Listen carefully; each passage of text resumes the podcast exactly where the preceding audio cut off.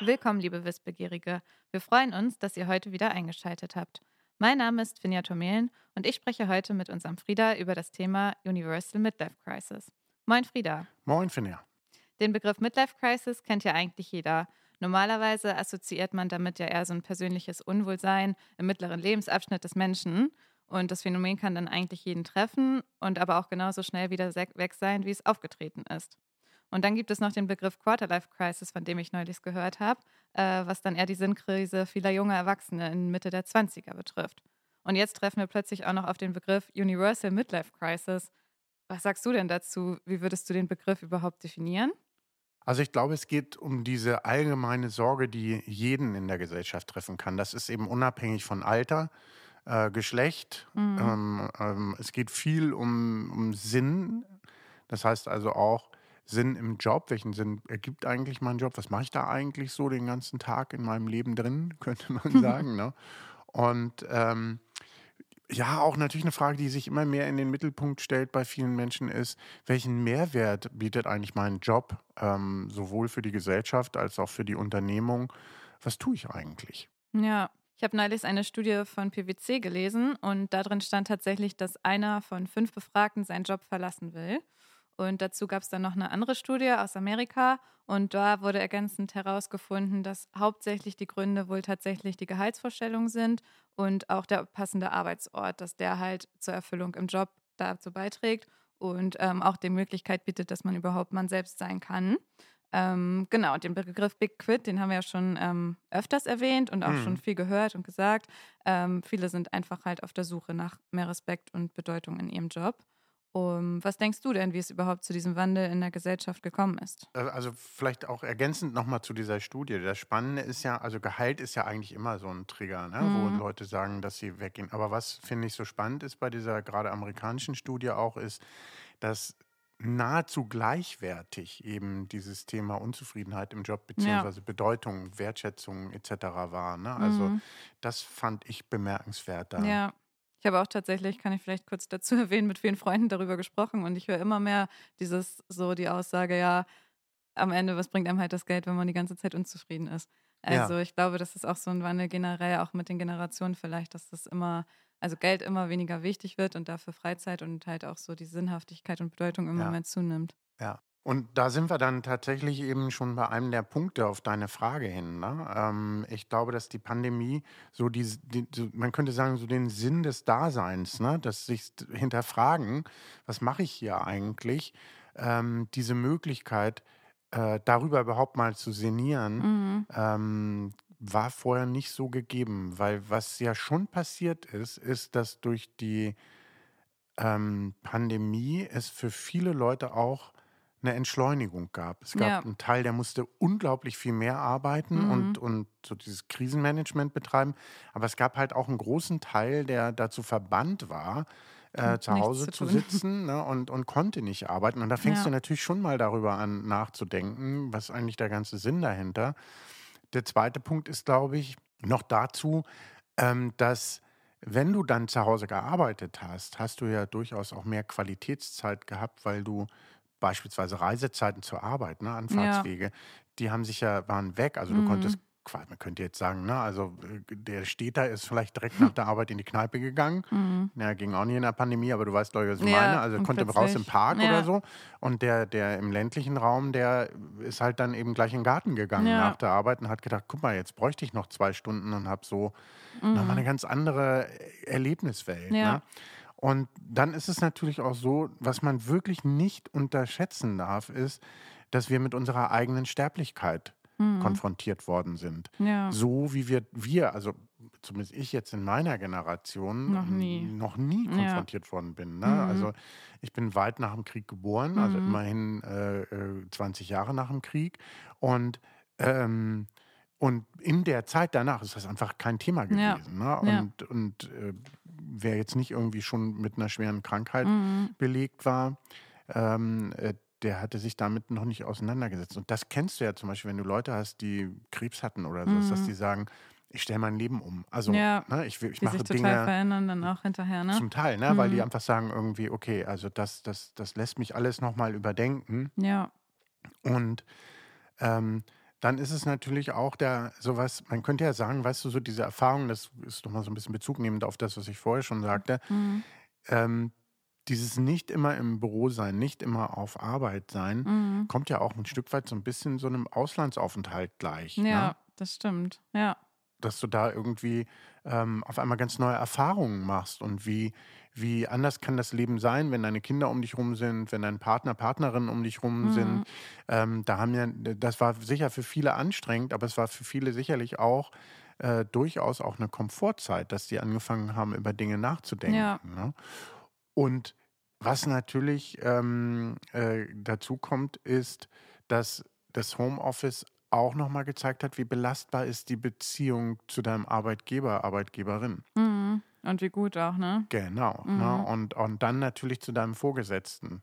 Ne? Ja. Also zu deinen Führungskräften. Mhm. Wenn die da selber sehr äh, befangen waren und ihre Rolle als auch durchaus Helfer durch diese schwierige Zeit nicht Mhm. verstanden haben oder zum Beispiel einen sehr starken Kontrollzwang hatten, Ja, dann macht das ja auch was mit dir. Du Mhm. sagst, ey, ich versuche hier irgendwie alles hinzukriegen ne? mhm. und, äh, ähm, äh, und ihr drangsaliert mich hier noch mit, äh, machst aber, arbeitest aber deine acht Stunden, ja? ja. So ungefähr. Ja. Also es ist, äh, das war schon auch Mhm. sehr speziell. Ne? Ich finde, das hat es auch generell eigentlich nochmal gezeigt, weil viele ja immer gesagt haben, man verliert so total den Anschluss und sieht sich gar nicht mehr und verliert alle Beziehungen. Das war jetzt bei mir zum Beispiel überhaupt nicht so. Also ich habe mit den Leuten, mit denen ich mich vorher gut und eng verstanden habe, da hat quasi die Pandemie eher dazu beigetragen, dass es noch besser wurde, weil man halt wusste, auf die kann man sich verlassen und wir sind ein Team. Ja. Und mit den Personen, mit denen man vielleicht vorher schon nicht so viel zu tun hatte, wurde es dadurch dann natürlich noch viel weniger. Ja. Aber ich kann jetzt zum Beispiel nicht sagen, dass es jetzt bei allen Leuten pauschal äh, aufgehört hat. dann. Nee, genau. Also, Aber das ist genau das ist ein ganz wichtiger Punkt, den du da sagst, weil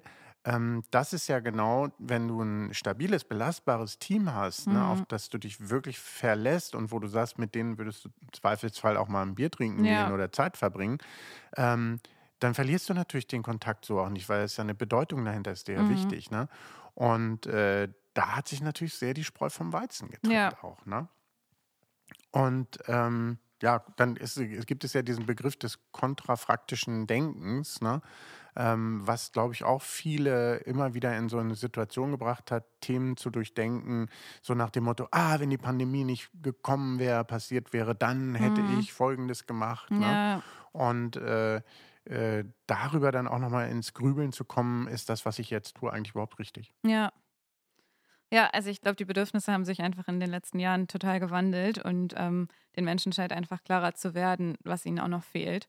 Ähm, genau, wenn wir über Bedürfnisse sprechen, dann denke ich ja meistens direkt immer an diese Maslow'sche Bedürfnispyramide mit den fünf Stufen der Bedürfnisse. Mhm. Ähm, genau, da ist es ja eigentlich so, dass die ersten drei Stufen elementar sind und ähm, ja, befriedigt sein müssen, um so etwas wie Zufriedenheit zu empfinden. Und dann gibt es noch äh, zwei Stufen darüber, die ähm, tatsächlich ja eigentlich nicht nie vollkommen befriedigt sein können, sozusagen, sondern nur noch zum Wachstum beitragen. Ähm, genau, in der, bei den Grundbedürfnissen geht es dann ja eher sowas, um sowas wie Nahrung, Schlaf, Atmung, Wasser. Ähm, genau, auch dann tatsächlich nachher sowas wie körperliche und seelisches Wohlbefinden, die Arbeit, die Gesundheit, ähm, aber auch sowas wie Ansehen und Prestige. Und bei den oberen beiden Stufen sind es dann ja eher so diese persönlichen Dinge, wie so der Wunsch nach Anerkennung und ähm, Stärke, Erfolg, Unabhängigkeit, Freiheit. Ähm, genau, wie würdest du denn jetzt diese Faktoren aus dieser Pyramide in Zusammenhang mit den ähm, aus den Pandemie resultierenden Folgen irgendwie bringen in Bezug auf Demotivation und Orientierungslosigkeit? Ja, die wichtigste Grundlage ist ja erstmal die seelische Gesundheit. Ne? Mhm. Und die, ähm, die ist, glaube ich, ähm, so sehr in Gefahr, wie sie in unserer Gesellschaft vielleicht noch nie in Gefahr war. Ja. Ähm, weil du hörst ja allen Orten ähm, von, von Menschen, die also auch äh, geschichtskundig sind, dass sie sagen, also eine so schwierige Situation, wie wir sie derzeit haben, hatten wir selbst zu Zeiten Mhm. des Kalten Krieges nicht beispielsweise. Ne? Ja. Und das bedeutet ja am Ende, du, du hast so einen Mangel an Perspektiven. Ne? Mhm. Und äh, das bedeutet natürlich auch, dass so äh, äh, deine Selbstverwirklichung zum Teil eingeschränkt wird. Wir haben Ja. da so sehr unterschiedliche Strömungen. Der Wunsch nach Selbstverwirklichung ist extrem groß, Mhm. aber die Möglichkeiten sind halt zurzeit Begrenzt. relativ Ja. eingeschränkt. Ne?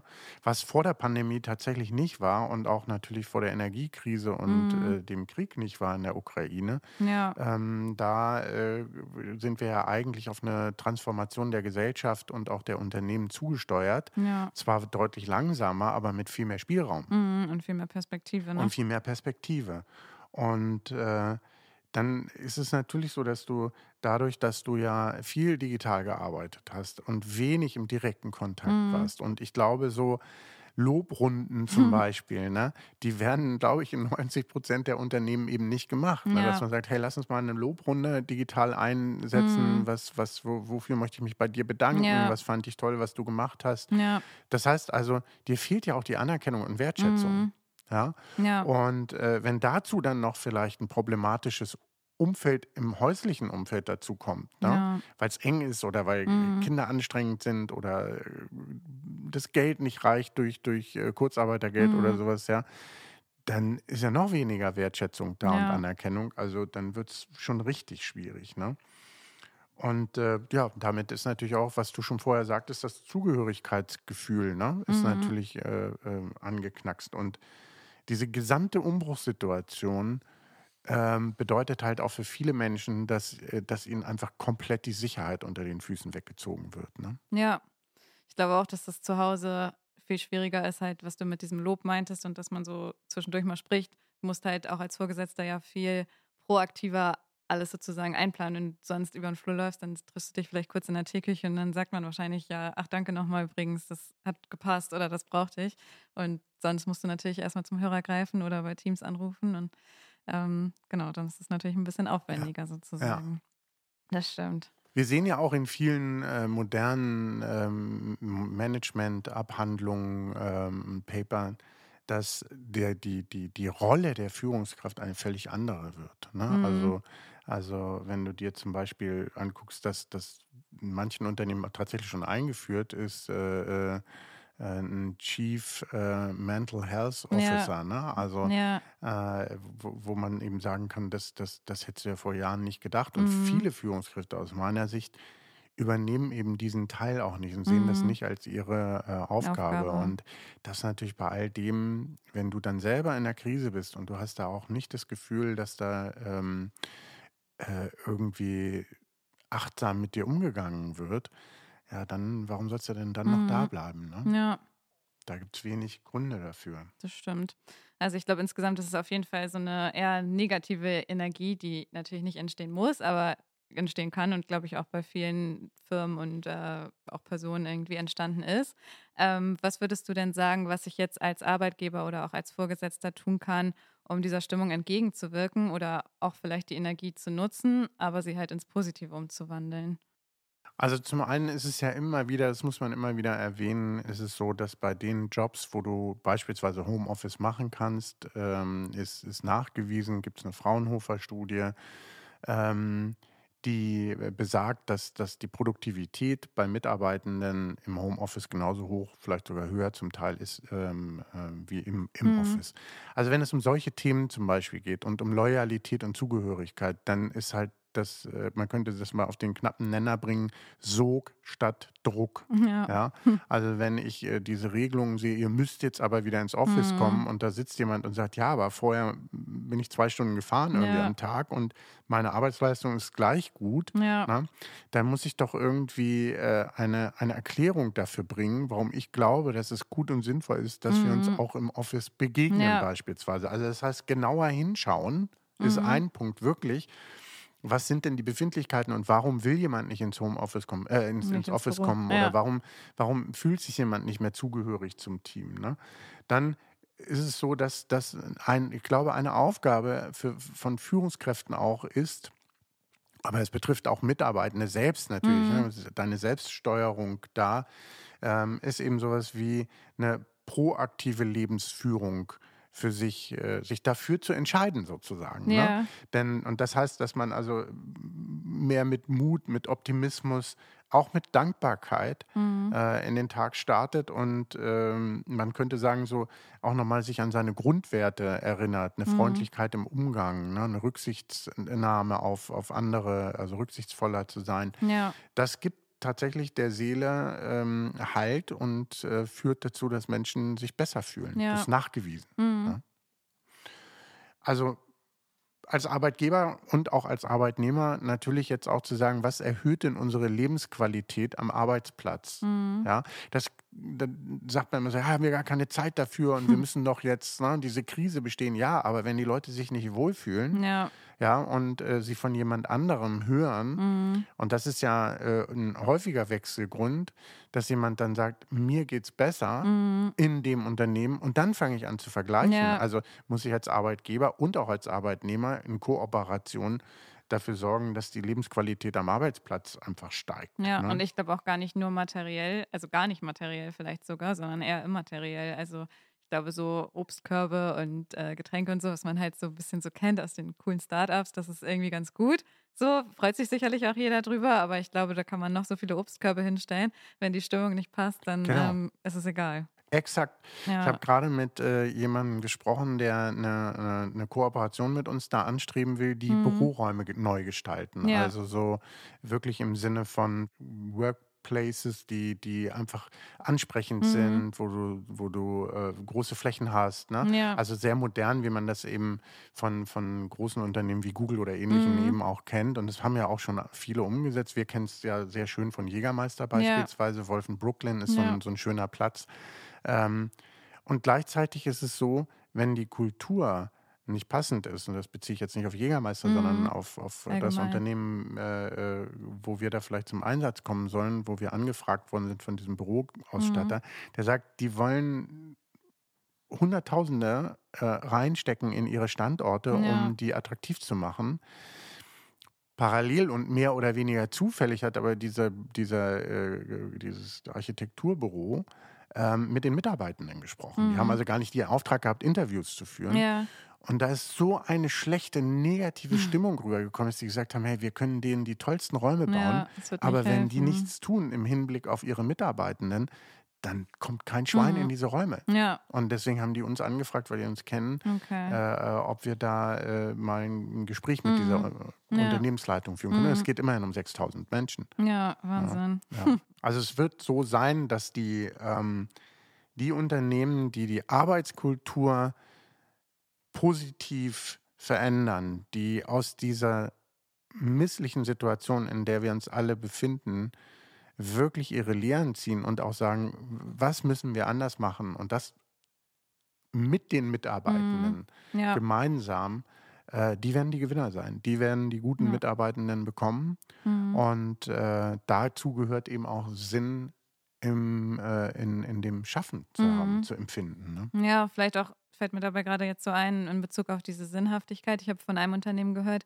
die ähm, sind so Hersteller für die Automobillisten sozusagen und ähm, kümmern sich um Teile, die dafür da, dazu beitragen, dass ähm, ja die Sicherheit des Fahrenden sozusagen gewährleistet ist.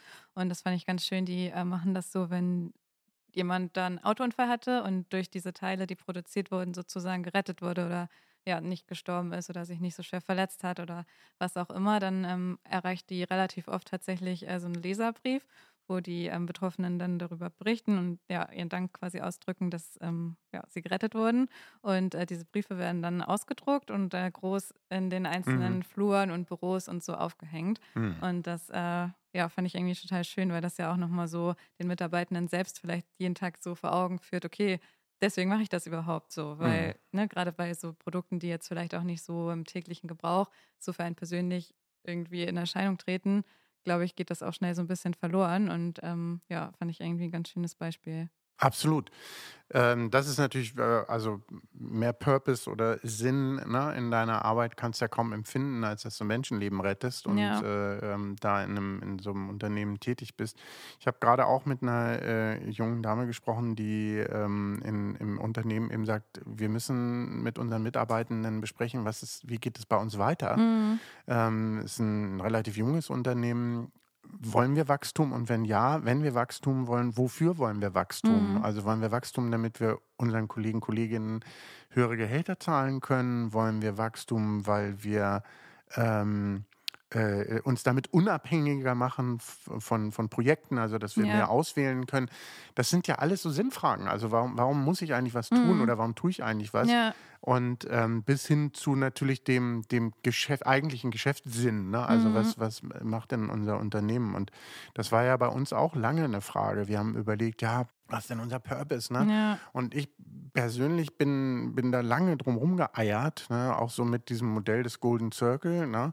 Ähm, weil im Grunde genommen ist es so, ich bin fest, felsenfest davon überzeugt, dass wenn du eine gute Unternehmenskultur hast, die Mhm. äh, ausgewogen ist zwischen Leistungsorientierung, aber eben auch Freiheit und äh, Angstfreiheit auch, dass das dazu führt, dass du erfolgreich bist. Ja. Und äh, das ist wirklich unser Why.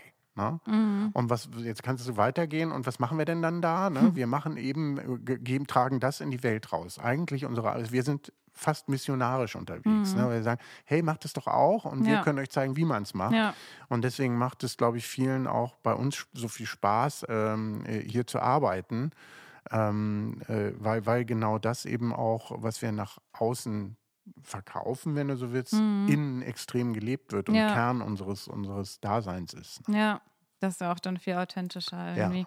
Definitiv. Also ja, ich kann aus eigener Erfahrung auch berichten, dass ähm, man diesen Spirit hier auf jeden Fall spürt und ähm, die meisten Mitarbeitenden oder alle, würde ich sagen, äh, tatsächlich dann auch sehr gerne hier morgens zur Arbeit kommen und ähm, zum Beispiel auch das Homeoffice gar nicht so viel nutzen wollen, weil sie äh, sehr gerne hier zusammen sind und äh, sich sehen. Ja, jetzt sind wir in der glücklichen Situation, dass wir ja ähm, äh, allen die Möglichkeit geben können, Homeoffice zu machen. Also es gibt keine Produktionsschritte, wo Mhm. jemand zwingend da Ja. sein muss. Ne? Ja, Ähm, und deswegen stellen wir es ja auch völlig frei. Wir sagen, ähm, das Vertrauensarbeitszeit, komm und geh und vor allem schone dich. Also Mhm. achte darauf, dass du nicht zu viel machst, sondern ja, dass das äh, äh, ausgewogen bleibt. Und für mich war gerade jetzt, in, kurz vor diesem unserer Aufnahme hier, kam ja ein Kollege aus dem Urlaub nach drei Wochen und hat gesagt, Mhm. weißt du, was total cool ist, dass man sich nach drei Wochen richtig freut, äh, wieder da zu sein. Und Ja. das ist doch das schönste Kompliment, was Ja. wir alle hier zusammen kriegen können. Mhm, Ne? Total, ja, Ja. das stimmt. Ja, also ich glaube auch, die Unternehmen, die müssen sich äh, diesen ganzen äh, Thematiken und Herausforderungen erstmal bewusst werden. Und sobald sie das ähm, verinnerlicht haben, können sie auch dann die ersten Maßnahmen ergreifen, um dem Ganzen dann äh, entgegenzugehen. Ähm, ja, genau. Also vielen Dank, Frieda, dann auch für deinen Einblick und deine Zeit. Sehr gern. Und äh, liebe Wissbegierige, falls ihr auch etwas zu diesem spannenden Thema zu berichten wisst oder auch mehr erfahren möchtet, dann äh, meldet euch gern bei uns, wie immer. Wir freuen uns auf euch. Vielen Dank. Vielen Dank.